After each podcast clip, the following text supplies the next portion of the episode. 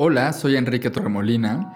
Y yo soy José Razúñiga. Bienvenidas, bienvenidos a Mafia Gay, un audio show donde platicamos con personas de la comunidad LGBT sobre su historia y su carrera. Vamos a conocer a nuestro invitado del día de hoy. Alex Orue es activista y comunicador. Trabaja en It Gets Better como coordinador de programas globales y como director de la filial de esta organización en México. También es uno de los conductores del podcast La Jaula. Hoy en Mafia Gay, hacer que todo mejore. Alex, bienvenido, ¿cómo estás? Hola, muy bien, muchas gracias por, por la invitación. Muy, muy contento y aparte cerrando la semana de, de, actividades y qué mejor que con ustedes para echar el, el chal. Ah, qué bueno. Este, oye, digo, aprovechando, digo, para que la gente sepa que ahorita estás este, desde el hermoso estado de Yucatán. Tú naciste en Texcoco y acabaste en Yucatán. Cuéntanos, ¿cómo eras de niño? ¿Cómo fue tu infancia? Pues sí, nací en Texcoco, pero fue ahí como muy circunstancial de que el doctor que, que atendía a mi mamá en, su embarazo, eh, o sea, como vivíamos nosotros al norte de la Ciudad de México, eh, en Portecama, que ahorita creo que ya es medio conocida la zona por el, el aeropuerto de Santa Lucía, el infame aeropuerto, pero eh, estaba muy bonito un pequeño suburbio que se llama Ojo de Agua y ah, pues ahí viví, ahí crecí mis primeros ocho años de vida y, y pero solamente porque el doctor tenía como su, su clínica, su hospital más bien en Texcoco, fue que nací allá, ¿no? Y, pero o sea, casi casi ibas pasando tu mamá, así como de, ay, aquí. O sea. Sí, sí, sí, sí, como que le tocó ahí. No, y aparte, siempre dice mi mamá, eh, flojo hasta antes de nacer, porque nací cesárea sentado, nunca me volteé. Entonces, como que esa parte de, de, de mi infancia estuvo muy marcada con, eh, con o sea, yo, yo me sentía el centro de atención con, con mi familia, fui muy cuidado, fui muy consentido, cuatro años de ser hijo único hasta que nació mi primer hermano, tengo dos.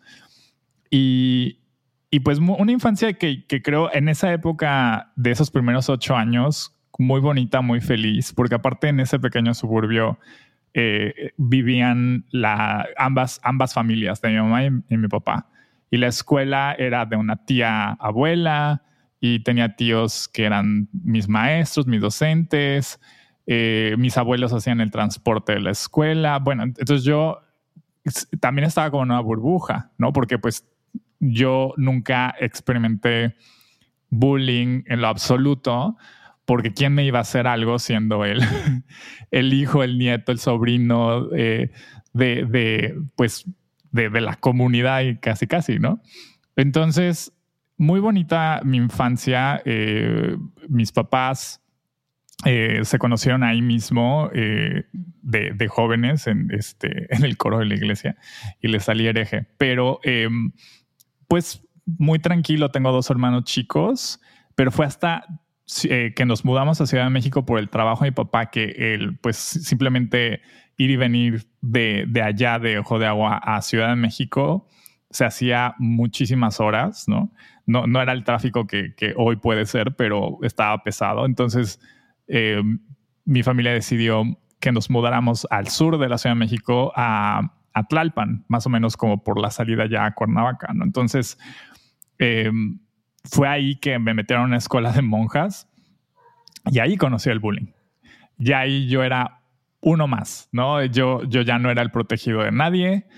Eh, ya también la escuela era muy grande, ¿no? Y, y, pues ahí fue donde por primera vez me encontré con con esos retos, ¿no? De, dinámicas, eh, pues raras, diferentes a las que yo nunca me había enfrentado, que a lo mejor mis, mis compañeros en, mientras vivían Ojo de Agua, a lo mejor sí, sí les tocó. La verdad, yo no, no, no recuerdo haber visto algo, pero pues yo nunca fui objeto de eso, ¿no? Hasta Ciudad de México, ¿no? Entonces, eh, ahí, ahí hice mi, mi, lo, completé la primaria, hice mi secundaria, prepa. Eh, eh, en esa misma zona, como que cambié un par de veces de escuela. Em, y, y, fue justo en, en, en esta etapa de, de, ya al final de la primaria que me di cuenta que, pues, no sé, tenía cierta afinidad con ciertos amigos, como que quería estar con ellos todo el tiempo, pero no entiendes en, ese momento qué significa, ¿no? Si es nada más de que pues les quieres como amigos o, ya hay como un crush, ¿no? Pero ya en la secundaria, eh, ahí ya, ya, ya, entraron las hormonas, ¿no?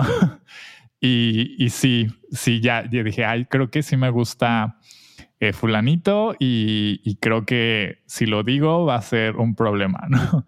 Pero creo que en esa época no era tan, tan marcado que, que o al menos yo no sentía la presión de que tuviera que que tener una novia, por ejemplo, no sentía esa presión eh, de, social en, la escuela, pero sí hasta la prepa, ¿no? Ahí ya eh, hubo una, un cambio de, actitud, de personalidad de, mi parte muy fuerte de ser el, centro de atención en Ojo de Agua, ¿no? Con mi familia.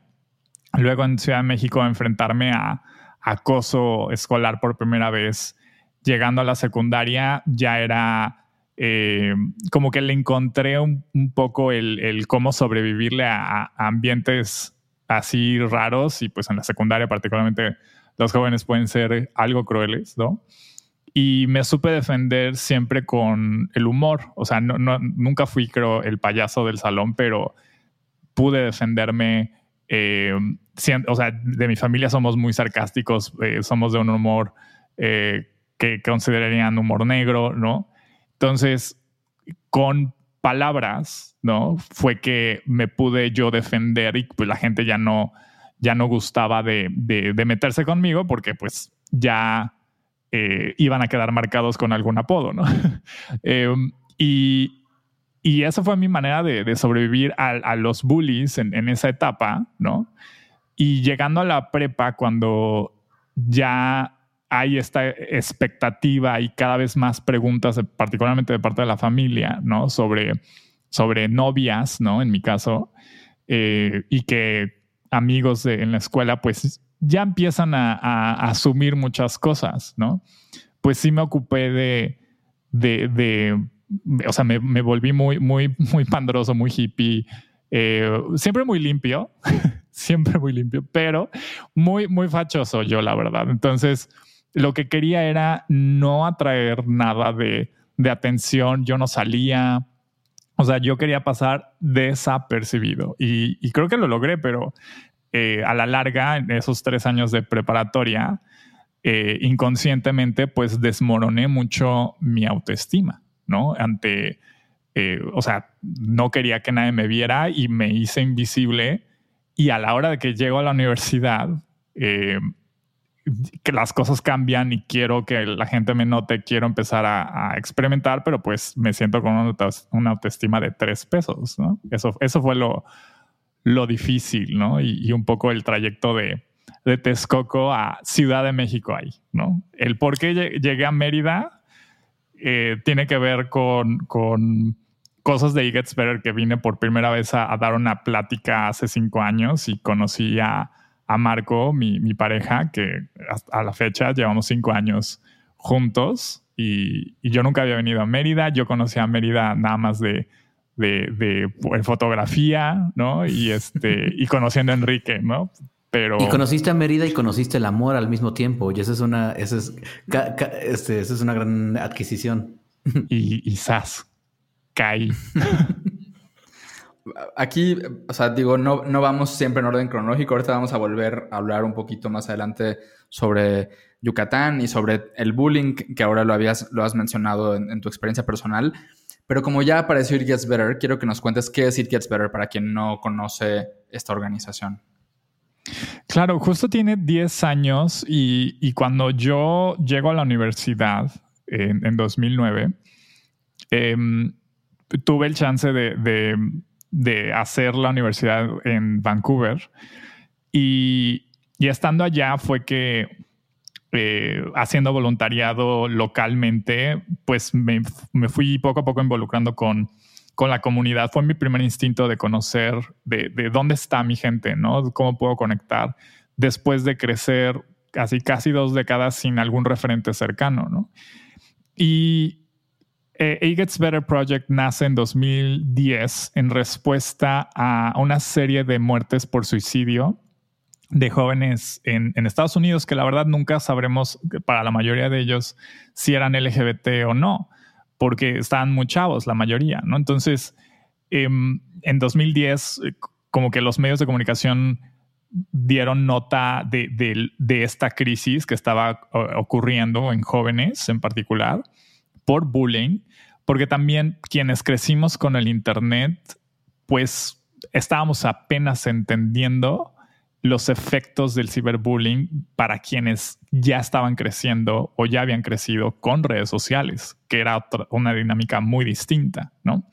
Entonces, eh, y, fue un poco este, esta, eh, pues, contraste de, pese a que estábamos ganando terreno en, el reconocimiento de derechos, ¿no? Y, en, representación en medios y etcétera, también había jóvenes que se seguían sintiendo igual de solos y solas como yo y, a lo mejor ustedes nos sentíamos de, de machavos, ¿no? Y, era un poco este contraste de, pues, ¿qué está pasando? ¿Por qué no estamos conectando con jóvenes? Y se nos ocurre, ¿no? Eh, bueno, al fundador, eh, que, que, pues estábamos teniendo esa barrera porque siempre ha habido este, este estigma alrededor de, de adultos, personas adultas LGBT hablando con jóvenes.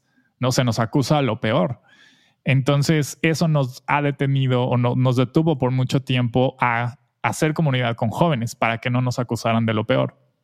Entonces, eh, pero las redes sociales, así como también estaban siendo usadas en, contra de jóvenes, eh, podíamos usarlas a favor contando nuestras historias y saltándonos los permisos con las escuelas o las familias. O sea, no importaba si a ellos les gustaba que habláramos con sus hijos o hijas, ya lo estábamos haciendo y la idea era conectar con, con, nuestras historias contando cómo nos fue, no para dar una receta, pero para dar un, pintar un panorama de las muchas posibilidades que hay y de la mucha gente que, que ha pasado por lo mismo, ¿no? Entonces la campaña se hizo viral eh, en 2010 y, pues ya llevamos justo 10 años ah, haciendo este trabajo, buscando eh, inspirar, empoderar y conectar a jóvenes LGBT a través de historias, de, a través de, storytelling. Y hoy por hoy tenemos 17 eh, filiales, o sea, está el, equipo de Estados Unidos, más 17 filiales concentradas principalmente en Europa y Latinoamérica, eh, que llevan la misión a, nivel local y tenemos, la, por supuesto, la filial mexicana. Alex, eh, has hablado sobre tu propia experiencia de bullying, está incluida en el libro que publicó It Gets Better, y el bullying creo que está en el centro de lo que hace tu organización, es una cosa que de pronto decimos que es algo normal. ¿Qué has aprendido tú sobre el bullying? ¿Qué tan normal es? ¿Cómo acaba, ¿Y cómo acabamos con el, con el bullying? Que creo, creo que uno de los aprendizajes para mí en lo particular ha sido eh, tener mayor empatía, no solamente por la gente que, que, recibe el bullying, sino también para quienes lo hacen, porque también son víctimas de, de, algo, o sea, algo está pasando también en sus vidas y muchas veces están reaccionando de manera violenta a cosas que viven en casa, ¿no? Entonces, ah, no hay realmente villanos o villanas a esas edades. Hay, que entender de dónde viene la gente y qué está pasando, ¿no? Entonces, siempre dar el beneficio a la duda. Entonces, yo, creo que el, bullying, eh, particularmente en nuestra cultura mexicana, ¿no? está tan normalizado que por mucho tiempo se vio como esta etapa que tenías que sobrevivir, a lo que te tenías que sobreponer, ¿no? Y, y sí buscar em, probar que, eras lo suficientemente fuerte para, ¿no? Eh, ser hombre o, o sea, particularmente para, para hombres, ¿no? El, estas dinámicas de, qué tan fuerte eres, ¿no? Y, pues bueno, o sea, ahora casi, casi que como que se espera de nosotros como hombres que seamos un poco bullies. Totalmente. Y, y, no solamente eso, sino que cualquier señal de vulnerabilidad, entre comillas, eh, es imperdonable casi casi. Y en este año de pandemia, pese a que, por ejemplo, con ciertos servicios que tenemos en, en e Better México, como Laura Segura, que es un servicio de contención psicológica, mucha gente, muchos, eh, muchas personas heterosexuales, principalmente hombres, nos han buscado porque no tienen los espacios o no han, tampoco han aprendido, principalmente ellos, ¿no? A expresarse y canalizar las muchas frustraciones y miedos y, sentimientos, ¿no? Y, que normalmente las expresan eh, cuando se les desborda, ¿no? En violencia o en, algún tipo de actitud tóxica, ¿no? Entonces, eh, o sea, siempre hablamos de que cuando buscamos crear espacios seguros para jóvenes LGBT, realmente lo estamos haciendo para todas las juventudes e infancias, ¿no? Oye, bueno, para quien no lo conozca, pero bueno, It Gets Better es conocida por difundir testimonios de personas LGBT de, de sus familias, amigos y compañeros de trabajo sobre cómo las cosas mejoran por el tiempo. ¿Cuál es el testimonio que a ti más te ha impactado? Así uno que recuerdes muy claramente. Híjole, creo que fue de, esa primera ola de, de, videos que se dieron en 2010. Em, fue un poco impactante ver cómo, pese a que la campaña era, estaba pensada en, en, videos, ¿no? De que la gente se grabara y contara su historia. Eh, por el otro lado, también vimos lo difícil que fue para muchas personas que, que contaron su historia y después tuvieron algún tipo de consecuencia, ¿no?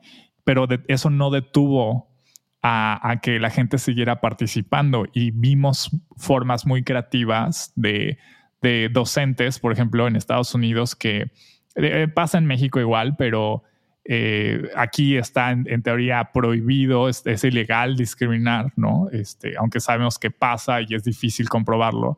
Pero en Estados Unidos no hay esas protecciones laborales, ¿no? O sea, sí te pueden despedir legalmente por ser LGBT, ¿no? En, la mayoría de los estados de, Estados Unidos.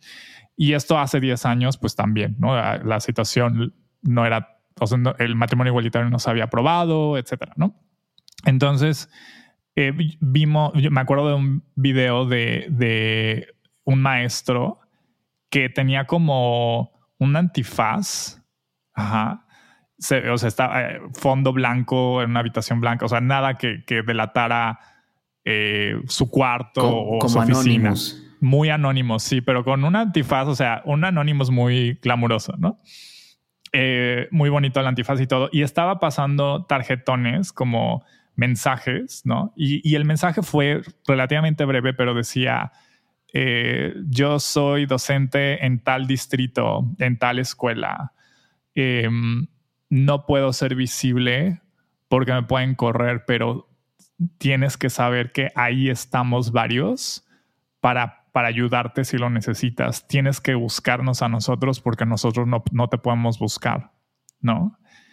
Entonces, eso, eso me, me conmovió mucho porque, o sea, pese a la dificultad, ¿no? De ser visible, eh, la gente encontró formas de, compartir este mensaje de esperanza eh, en un momento en donde fue muy, muy abrumador eh, ver la cantidad de jóvenes que, estaban tomando decisiones irreversibles, ¿no? Eh, por sentirse así de aislados. Entonces, me acuerdo mucho de, ese video en particular y fue en Estados Unidos, fue de, fue de esta primera oleada en, 2010, pero de ahí en fuera eh, tenemos una filial en Rusia y, muchas veces la gente eh, cuando piensa en, It Gets Better podrá imaginarse de que estamos vendiendo el mensaje de ya todo está padre, ya todo es color de rosa. Y estamos en lugares muy complicados, como en Guatemala, en Rusia, en Brasil, México, la India. Y en Rusia al principio como que se dedicaron a traducir muchos de los videos que la red había hecho, ¿no? Ponerlo en subtítulos con, en ruso y todo, porque les iba a ser complicado juntar testimoniales. Bueno, este año, pese a la pandemia incluso, la filial rusa ha sido, es la filial que más videos testimoniales ha producido de gente LGBT rusa compartiendo su historia, ¿no? Eh, pese al contexto, ¿no? De, también de, cómo está la situación por allá. Entonces, pues eh, no les entiendo mucho y, y, también han tenido este que es esta, esta labor de hacerlo también accesible en inglés para gente de fuera, pero no imagino el, el es, o sea, yo espero solamente uno puede esperar ser así de valiente en ese tipo de circunstancias, ¿no? Oye, yo, yo me he resistido mucho a grabar mi video de todo mejora, ni siquiera sé por qué. Creo que parte tiene que ver porque nunca me he sentido que tengo algo, o sea, mi historia de salir del closet no siento que sea particularmente especial. No sé, el típico, creo que es una justificación del, no siento que nadie me haya goleado, mi familia me aprecia, nunca he sido discriminado en un trabajo, no sé, seguramente sí, pero seguramente es una justificación, la verdad. ¿Por qué crees tú que sí sigue siendo importante compartir esas experiencias de salida del closet? Fíjate que cuando hice mis, mis videos que, como decía Enrique, eh, fue así como participé en el libro de, de Gets Better que se editó después. Mis videos se hicieron ensayo. Yo igual al principio hice mis videos y fue como eh, eh, realmente para mí más un anuncio para facilitarme las conversaciones con la familia. Yo ya había salido del closet con mi mamá y mi papá y los demás vean el video si quieren, ¿no? Ahí está un poco de, eso y no tengo por qué dar más explicaciones. Fue mi salida del closet con el resto de mi familia. Cuando sale lo del libro, pues bueno, se convirtió otra cosa, pero también yo, yo decía, no, no sé qué tan especial es mi historia, ¿no? Porque volteo a ver el video de este maestro, ¿no? De, del antifaz y, y no, no, he, no, he, estado en, una situación así, ¿no? Tampoco he estado en, una situación de riesgo de suicidio, por ejemplo. Tampoco sé qué es eso, ¿no? Entonces mi historia no es, entre comillas, trágica. Pero también al mismo tiempo está este efecto de que justo tendemos a minimizar nuestras propias experiencias. Y con el tiempo, o sea, cuando uno sale del closet, también hay este mito y es parte de lo que con nuestra campaña queremos como deconstruir, ¿no? Es de que, que ya todo está bien, ya saliste del closet y ya, ya debes estar bien y feliz y, y saca la bandera y todo bien.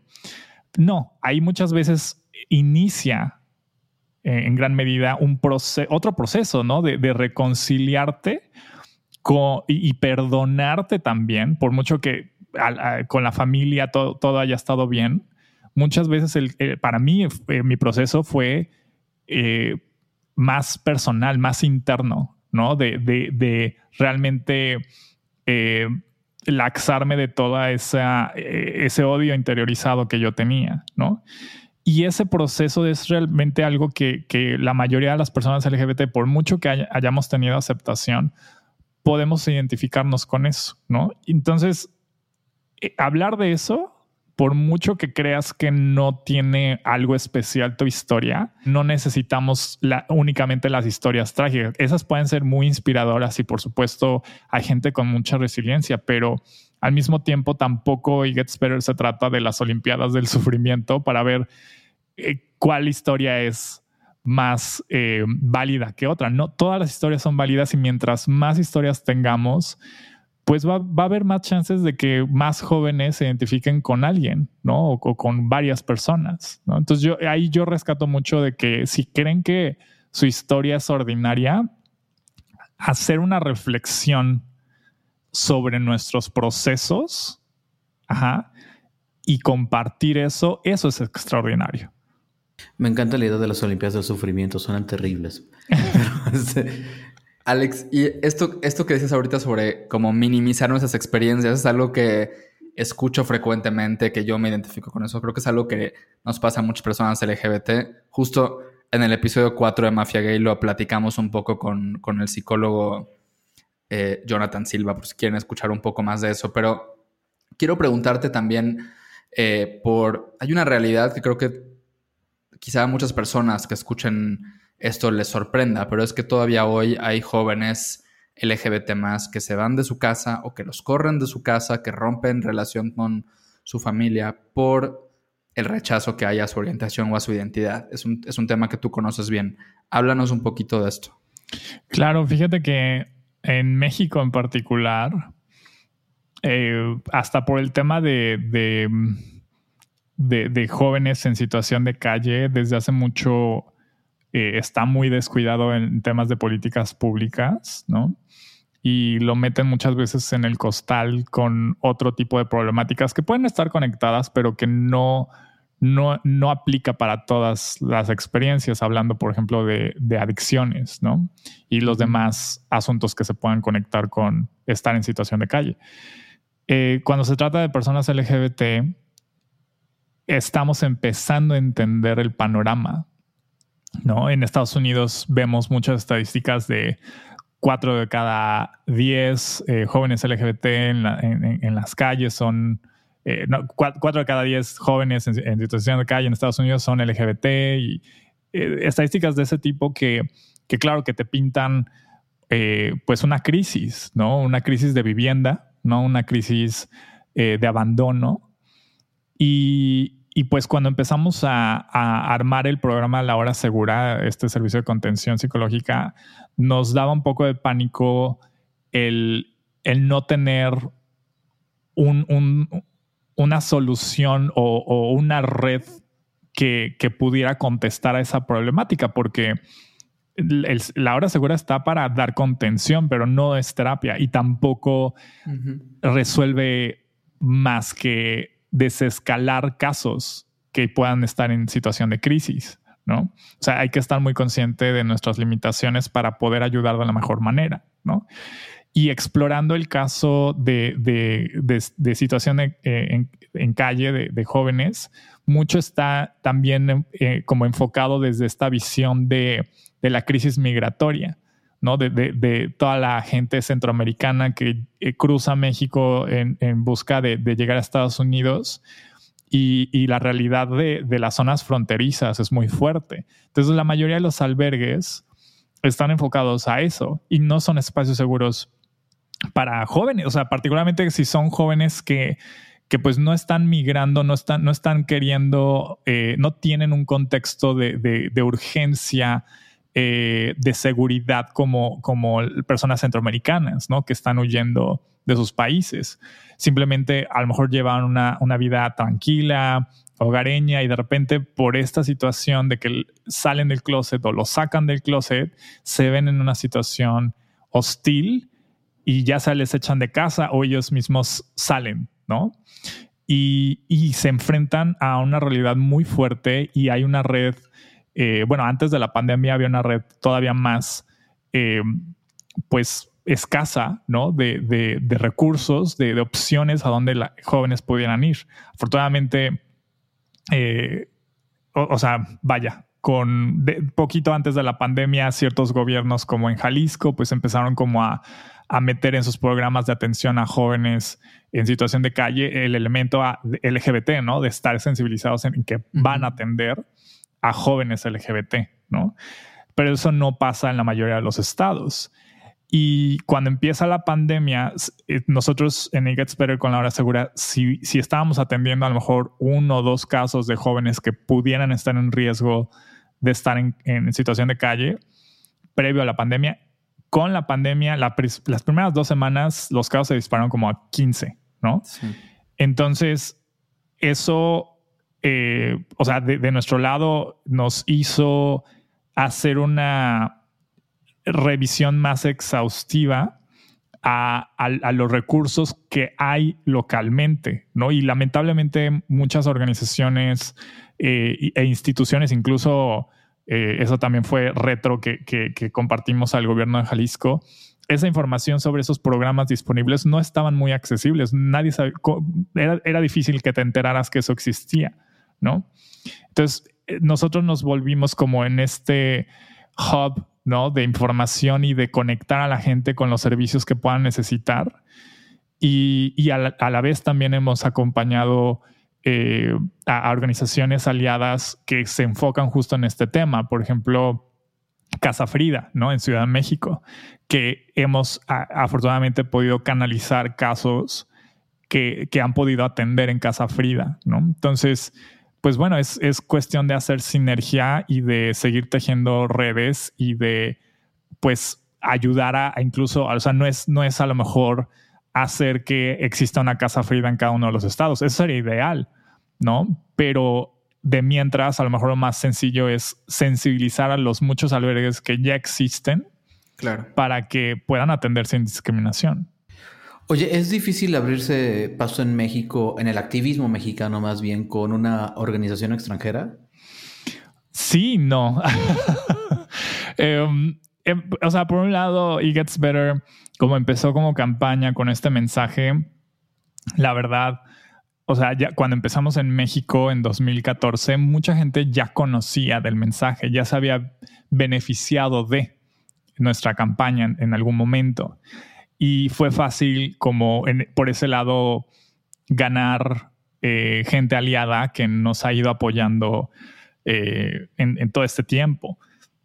Pero al mismo tiempo despierta eh, sospechas, ¿no? Este, en México, ¿no? Hay como esta doble, o sea, es, es, es, es, real que al mismo tiempo de que la gente pueda tener una, eh, que le llaman, ¿no? El malinchismo, ¿no? De que, que aceptan fácilmente cosas culturales que, de nuestros vecinos del norte, pero al mismo tiempo hay mucha resistencia a ello, ¿no? Entonces, la verdad aquí nos, lo que nos ha costado que la gente entienda, particularmente colegas, o sea, no tanto las audiencias para las que estamos, ¿no? Eh, jóvenes, pero colegas activistas.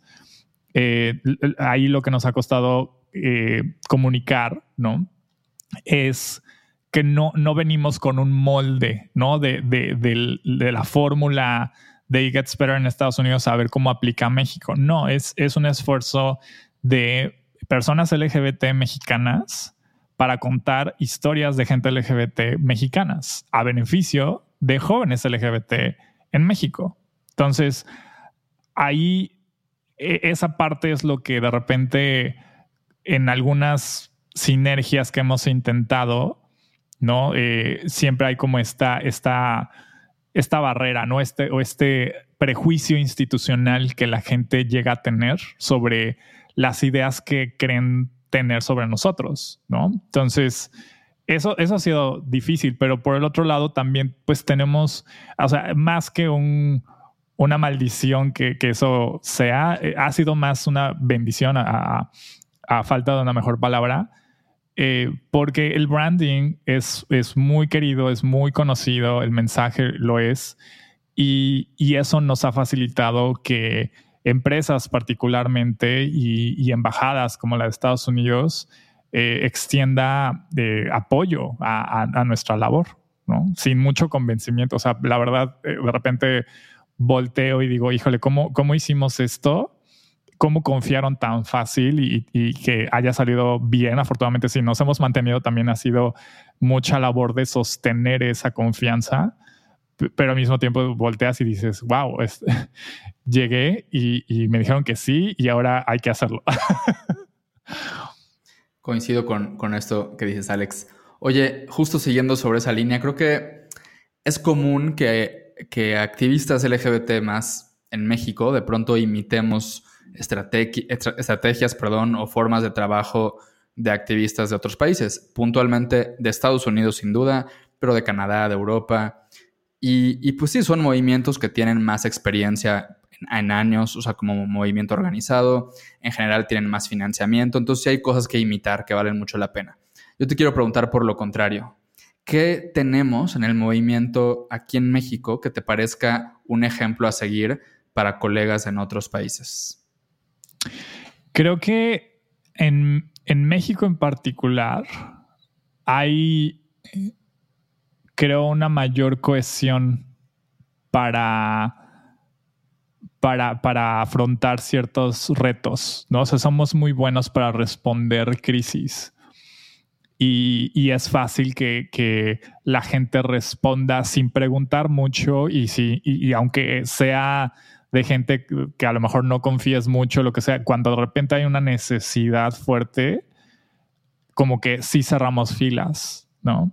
cuando a lo mejor eh, en Estados Unidos y en otros lados pueden ser un poco más institucionales, ¿no? Y de, eh, pues sí, ¿no? O sea, como que pasar varios, varios filtros, ¿no? O, que la gente indicada eh, lo, solicite, ¿no? Acá, acá no, aquí es un poco más horizontal en ese lado y por momentos eso es, es este, un, reto, pero, pero para las crisis ahí me he dado cuenta en, un país con mucha violencia y donde lamentablemente nos vemos en la necesidad de, de activarnos en ese sentido, es muy seguido. Eh, veo que, que hay una solidaridad muy fuerte entre, entre colegas, ¿no? entre activistas, entre organizaciones, entre colectivos. Y, y esa parte es la que yo valoro mucho y que al mismo tiempo también ahora particularmente creo que yo cuando empecé en, el, activismo eh, en México, yo me quejaba mucho de, de las barreras ¿no? que habían entre generaciones, ¿no? entre eh, activistas que nos abrieron paso y que al mismo tiempo eran muy celosas de, de sus espacios, ¿no? Y que no, no necesariamente permitían que nuevas voces, nuevas ideas eh, permearan, pero eh, ahora creo que algo que, que, estoy viendo con, con, mucha, mucha emoción es que las nuevas generaciones eh, sí están rompiendo con eso y están haciendo una mayor sinergia y quitándose de, muchos vicios, la verdad. Entonces eso es otra cosa que, creo que movimientos sociales en ambos lados de la frontera eh, están experimentando. estamos ahora no para enseñarles tanto a las nuevas generaciones, sino a voltear a ver qué es lo que ya están haciendo. Oye, justamente yo quería hablar contigo de eso. A mí algo de lo que me gusta mucho de tu trabajo es todo lo que tiene que ver con jóvenes, ¿no? Pero sí hay un, y, el, al planear tu visita aquí a la mafia gay pensamos, oye, no hemos hablado de jóvenes ahorita y tú, digo, este, tampoco eres un chavito, pero sí tu, tu tema de conversación, una criatura tampoco eres, pero sí es ese. Y justamente pensaba lo difícil que debe de ser Déjate tú el, sí, entre las nuevas generaciones de chavitos gays que, nacieron en un mundo donde hay matrimonio igualitario y pueden ir de la mano al centro comercial, a, los a la gente LGBT de otras generaciones, sí hay un abismo del mundo que les tocó vivir. Y en el activismo creo que también hay una distancia enorme de esa gente que salía a las calles a exigir cosas a el activismo por Internet. ¿Cómo lo has hecho tú para romper esa barrera generacional entre activistas? Yo, bueno, no sé, no sé si he podido romper bien con eso. Yo creo que me ha funcionado trabajar con quien quiera trabajar. No, o sea, ahí aplico, no importa la edad, no importa el género, no importa el colectivo, no importa la organización. Yo trabajo con quien quiera trabajar. Y, y eso, e, e, e, este, esta, esta forma de, de, de hacer las cosas, este chip que traigo, me ha facilitado mucho también quitarme de, muchos corajes, ¿no? De cosas que quisieras que pasen y que nada más por, por ciertas actitudes o, malos entendidos o lo que fuera, ¿no? Pues nada más no, no se dan, ¿no? Y, hay muchas frustraciones en, ese sentido. Y, creo que le pasa mucho, eh, de repente ves una oleada de nuevos jóvenes LGBT y de repente se se, desaparecen, pero no porque no quieran estar, sino yo creo que muchos se decepcionan de, con, lo que se encuentran, ¿no? Y cómo se hacen, cómo, cómo hacen las cosas eh, otras personas, otros colectivos, ¿no? Entonces, ahí lejos de, ahuyentar al, talento y a estas mentes jóvenes, frescas, nuevas, ¿no? Eh, y creativas, porque también a veces yo, yo me sentía muy subestimado eh, cuando empecé y, también es como recordar de, particularmente en esa edad, es cuando estás con una mirada muy fresca de los retos que tú estás viviendo en ese momento. Ah, ya ahorita acabo de cumplir 30, ya según la ONU ya no soy joven, ¿no? Pero eh, ya, eh, claro, los retos que ahora vivo son muy distintos a los que yo vivía hace 10 años. Y, por mucho que, tenga esta experiencia de cómo armar proyectos y, hacer sinergia y, organizar y, comunicar y lo que tú quieras, si no mantengo los pies en la tierra de, cuál es esa, esa problemática, la, experiencia de los jóvenes hoy en día, la organización no va a poder atender a jóvenes, ya no les estaríamos hablando a ellos, ¿no? Entonces, no hay que subestimar por ningún motivo, eh, particularmente edades.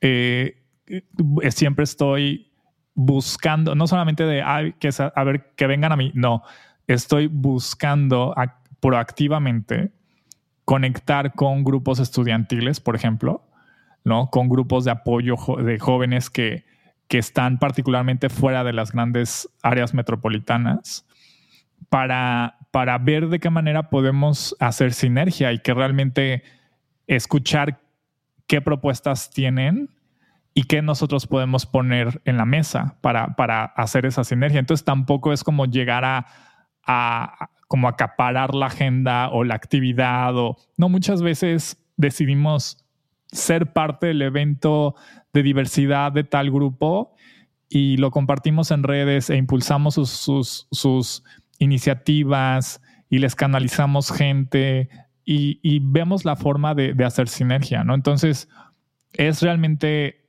creo, desde el activismo es fácil llegar a ser condescendiente con las ideas y propuestas de otras.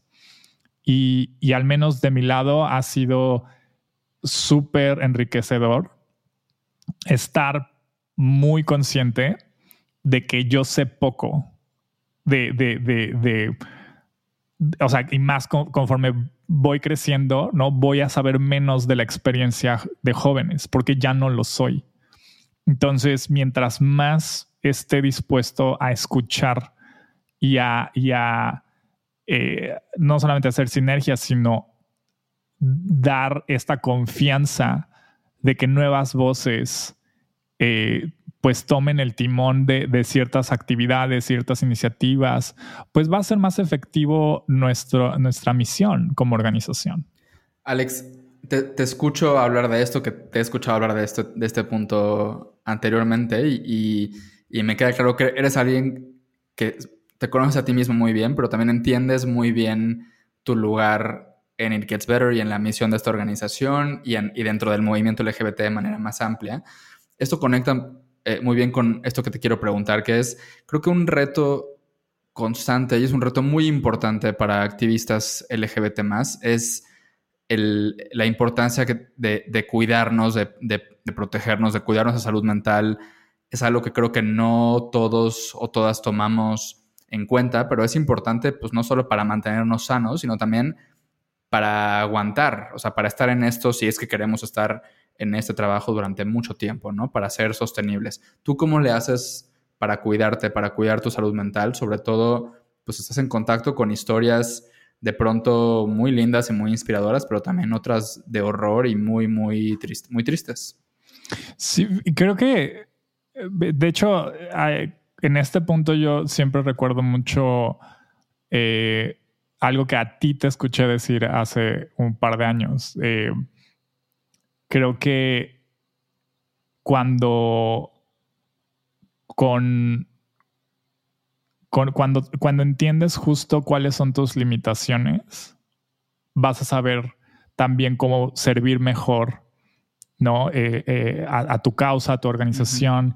y, lo que tú dices también de, de, que no necesitas, hablando hace rato de las Olimpiadas del Sufrimiento, no necesitas venir de una situación tan difícil, también desde el privilegio y creo que, eh, o sea, pese a que eh, eh, no minimizo mis experiencias, pues también hice la, carrera en el extranjero, soy, para empezar, hombre, cisgénero, gay, ¿no? Dentro de la comunidad estamos en una situación menos hostil, ¿no? Y muchas veces somos, nuestra, nuestras poblaciones de hombres gays y cisgénero tienden a, violentar a otras poblaciones dentro de la comunidad.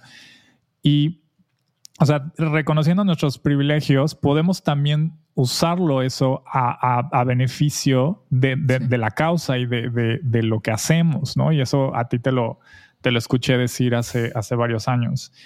Eh, entonces, teniendo eso en cuenta, ¿no? Eh, de, mis limitaciones y de también qué tengo para ofrecer, ¿no?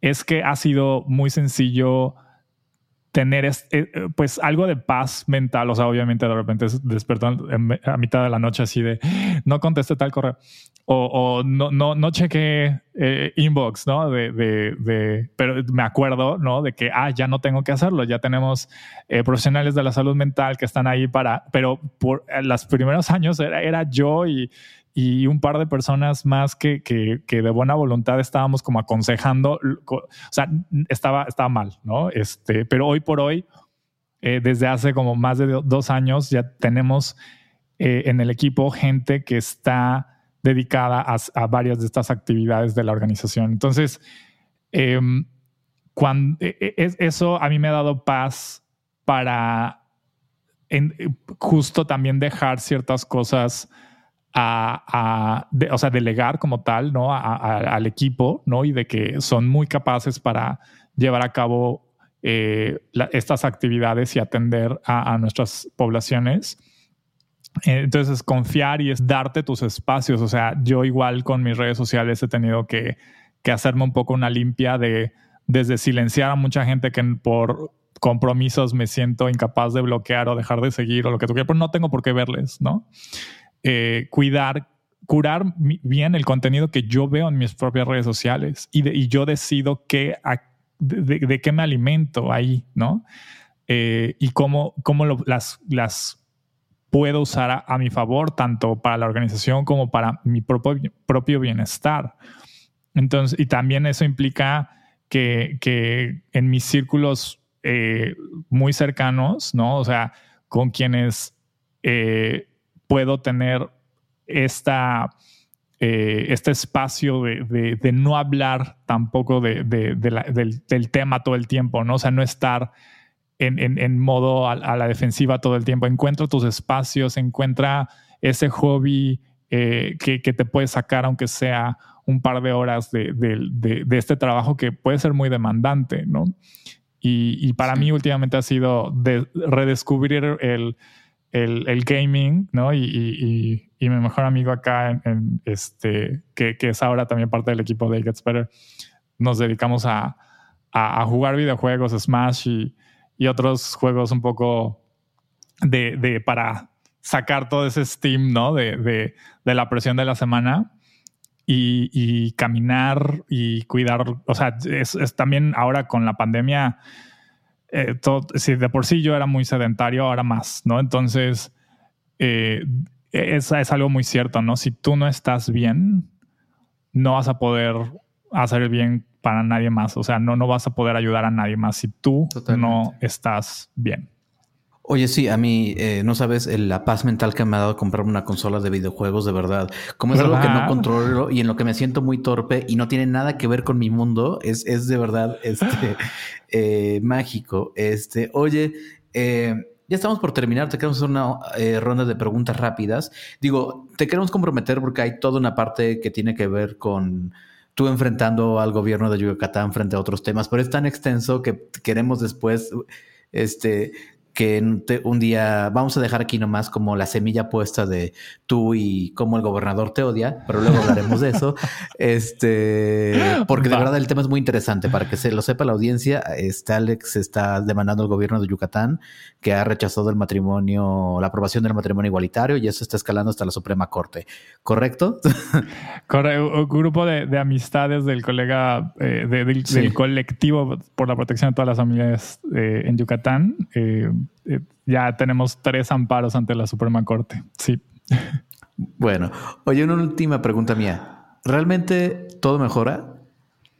Todo mejora, tú te haces más fuerte, tú, tú encuentras tu red, tú encuentras tu lugar en el mundo, tú encuentras eh, esa, esa inspiración, ¿no? Eh, a tu familia, al amor y a los amores, ¿no? O sea, también es cada quien tiene sus propias reglas de qué eso significa y todo eso es válido, ¿no? Encuentras eh, esta también el, te, vas sintiendo más cómodo en tu propia piel con el tiempo. Yo, o sea, a la fecha todavía estoy bajando la guardia en muchas otras cosas que no pensaba que me fueran a, afectar, ¿no? O, que las tuviera yo tan, tan marcadas sobre eh, desde eh, cosas tan sencillas como ropa o, colores o,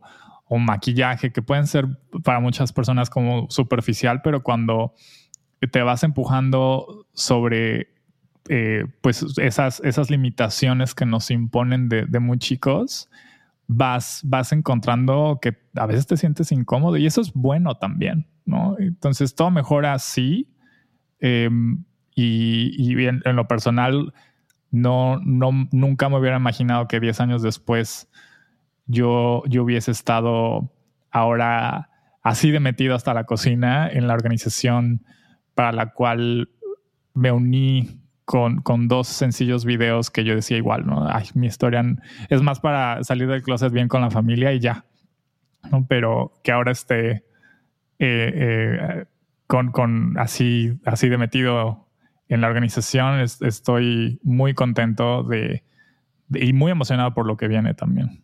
Bueno, Alex, y de verdad ese trabajo es increíblemente notorio. Oye, bueno, vamos a, terminar. Entonces tenemos un par de preguntas rapidonas como para eh, empezar a cerrar. Una persona LGBT más que admires. Stephen Fry. Stephen Fry, sí. ¿Por qué? Porque es, se me hace súper inteligente y amo su acento. O sea, también lo, he redescubierto en audiolibros y, este lo, disfruto mucho. Se me hace muy, muy gracioso es este es, ateo también como yo eh, me considero ateo. Entonces también fue de estas personas que con las que me identifiqué en muchas cosas no entonces eh, muy divertido muy inteligente y, muy muy elegante en su forma de de, de contestar a cosas muy difíciles y muy muy personales. Alex qué persona que todavía no lo ha hecho te gustaría además de José R., que ya, ahora ya quedó comprometido al aire, ¿qué persona te gustaría que compartiera su historia con It Gets Better? Fíjate que nos falta Ricky Martin. Eh, Ricky Martin nos hace falta. Eh, nos hace falta. Eh, hay, mucha personalidad latina, hispana. O sea, por mucho. No, no entiendo por qué, pero ahí ha costado trabajo llegar del lado de Estados Unidos, ¿no? Con con, las eh, figuras públicas LGBT hispanas. Y en México, híjole, fíjate que en México tengo un poco más de, reservas porque no quiero tampoco enfocar mucho en los esfuerzos con tanta figura pública. una, después me las cancelan. y dos, eh, creo que eh, prefiero rescatar historias de, gente más de a pie como nosotros, ¿no? de, de de, de, de, experiencia, de que tampoco intimide, ¿no? De, está bonito que Ricky Martin te cuente su historia, pero pues ya te lo sabes y ya sabes y todo. Y estaría padre con, conocer a alguien con quien te puedas identificar mejor. Sí, claro, a un par de pasos de distancia. Oye, ¿dónde puedes seguirte nuestra audiencia? a Better, arroba Better MX para la filial mexicana. Y en lo personal estoy en Twitter, principalmente en Twitter, en Instagram no me sigan, no, no, hago nada. Pero en ambas estoy como arroba Alex-Orue. Pues Alex Orue, muchísimas gracias por acompañarnos hoy en Mafia Gay. Ha sido muy muy bonito escuchar tu historia y conocer más sobre lo que estás haciendo muchísimas gracias a ustedes por, eh, por, la invitación y felicidades por, por este espacio. pues muchas gracias. Yo soy Enrique Torremolina. Yo soy José Guerra Zúñiga. Muchas gracias a Fer Cisnega, nuestro productor. Esto fue Mafia Gay. Adiosito.